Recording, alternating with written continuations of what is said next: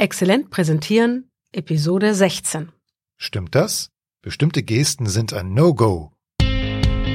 Exzellent präsentieren. Der Podcast für deine Kommunikation in eigener Sache. Du bist dir richtig, wenn du mit Kommunikation mehr erreichen willst. Wir sind Anna Momba-Hers Und Peter Klaus Lamprecht. Zusammen bieten wir dir über 60 Jahre Erfahrung in der Kommunikation. Wir ergänzen unser Wissen.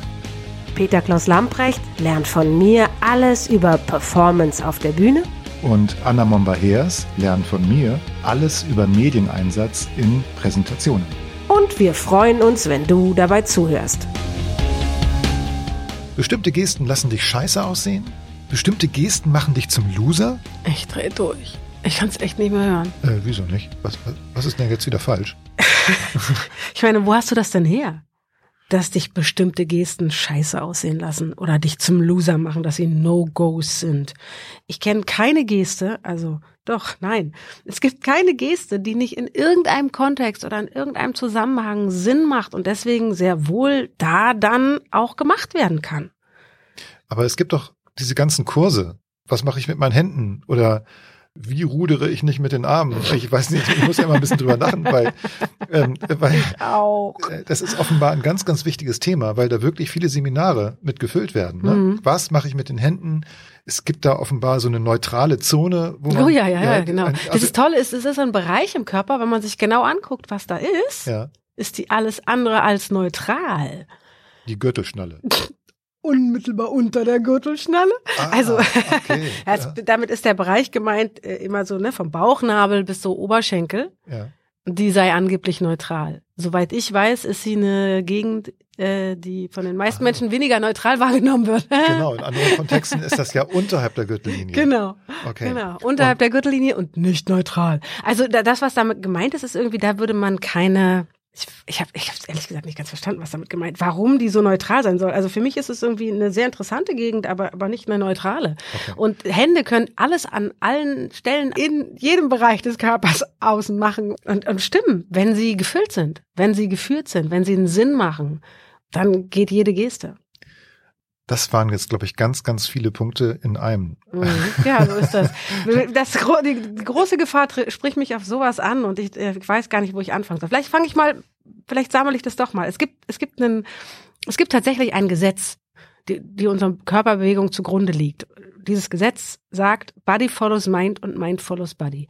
Wenn ich einen klaren Gedanken habe, Ja. dann wird mein Körper diesem Gedanken einen Ausdruck geben. Okay. Wenn ich einen klaren Gedanken habe. Genau, das ist Okay. der entscheidende Punkt. Und ich glaube, genau das ist das Dilemma in diesen Kursen. Es gibt viele Momente, wie wir gerade eben, ne? Ja. Da haben wir in diesem Moment keinen klaren Gedanken und dann brodelt das alles durcheinander und das ist der Moment, wo man merkwürdige Bewegungen macht, unbewusste fuchtelt ein Bewegungen. bisschen mit dem Fuchtelt Finger zum Beispiel. Genau. Mansplaining-Geste. genau. Ja, Die ja, kommt vielleicht von unklaren Gedanken, wäre eine Erklärung. ja. Ähm, die, ne, und wenn ich, sobald ich aber einen ganz klaren Gedanken habe, dann führt auch mein Körper in seinem Ausdruck diesen ganz klaren Gedanken aus. ja, das stimmt. Und dann brauche ich keine Gedanken mehr darüber machen, wo, an welcher, welchem, auf welcher Skala meines Körpers meine Hände hingehören. Ich denke noch nicht mal über meine Hände nach, ja. weil meine Hände einfach machen, was einen Sinn macht. Aber du hast eben auch gesagt, dass wenn dann diese Gestik vollzogen wird, Mhm. dann folgt dein Mind, so Mhm. das, folgt wieder der, dieser Gestik. Wie ist das zu verstehen? Es geht auch andersrum. Ich Ah. kann tatsächlich, vor allem, man hört das ganz toll in Bezug auf die äh, Stimmmelodie. Ja. Also auch die Stimme ist ein Ausdruck Ja. meines Körpers, wird aber durch den Körper gemacht. Ja. ja. Und wenn ich meine Hände benutze, zum Beispiel bei Mansplaining, um bei der Geste zu bleiben, weil sie so schön plakativ wedeln- ist, ja, der wedelnde. Bei mir ist es ehrlich gesagt äh, der Zeigefinger meiner Urgroßmutter. Ja. Du wirst noch an deine alte Oma denken. Der Mhm. Finger, ähm, der hat eine Auswirkung auf meine Sprache. Richtig. Der gibt den Takt vor. Der gibt den Takt vor und das hörst du in der Sprache. Ja, ja. Ich kann mir vorstellen, dass jeder unserer Zuhörer gerade diesen Finger sieht, Ja. weil man ihn hören kann, den Finger. ja. Ja, Wie er im Takt ja. wippt, während Genau, du sofort- genauso in diesem Takt redest. Genau. Ja. Und je nachdem, ich kann, indem ich meine Hände weit mache, kann ich natürlich auch die Stimme weiter werden lassen. Es wirkt sich aus, es hängt alles zusammen.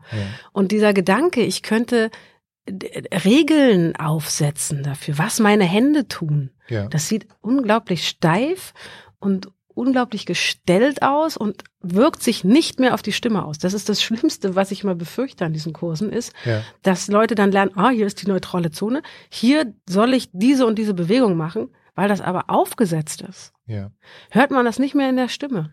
Und dann ist da eine Bewegung und eine andere Stimme. Und beide Ebenen passen nicht zusammen und das sieht gruselig aus. Okay.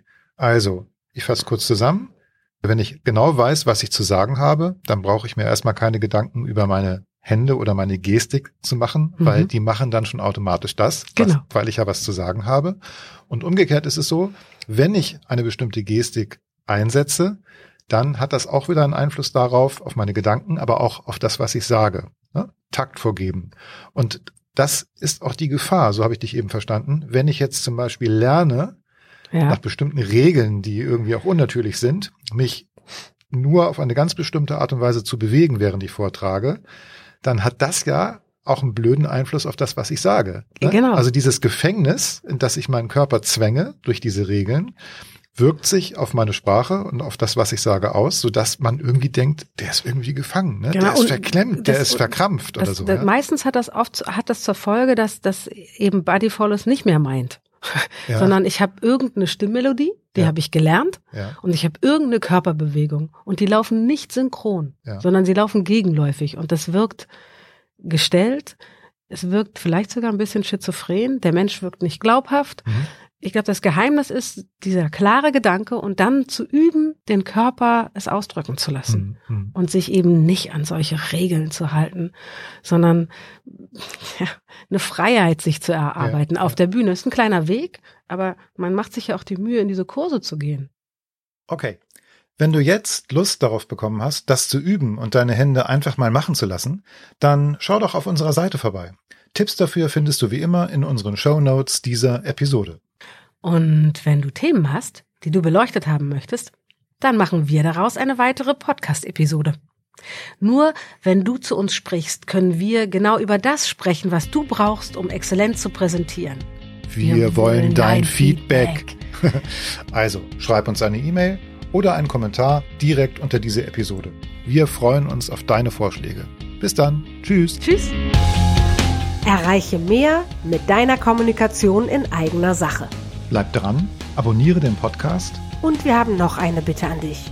Empfehle uns weiter. und schenke uns fünf Sterne auf der Podcast-Plattform deines Vertrauens.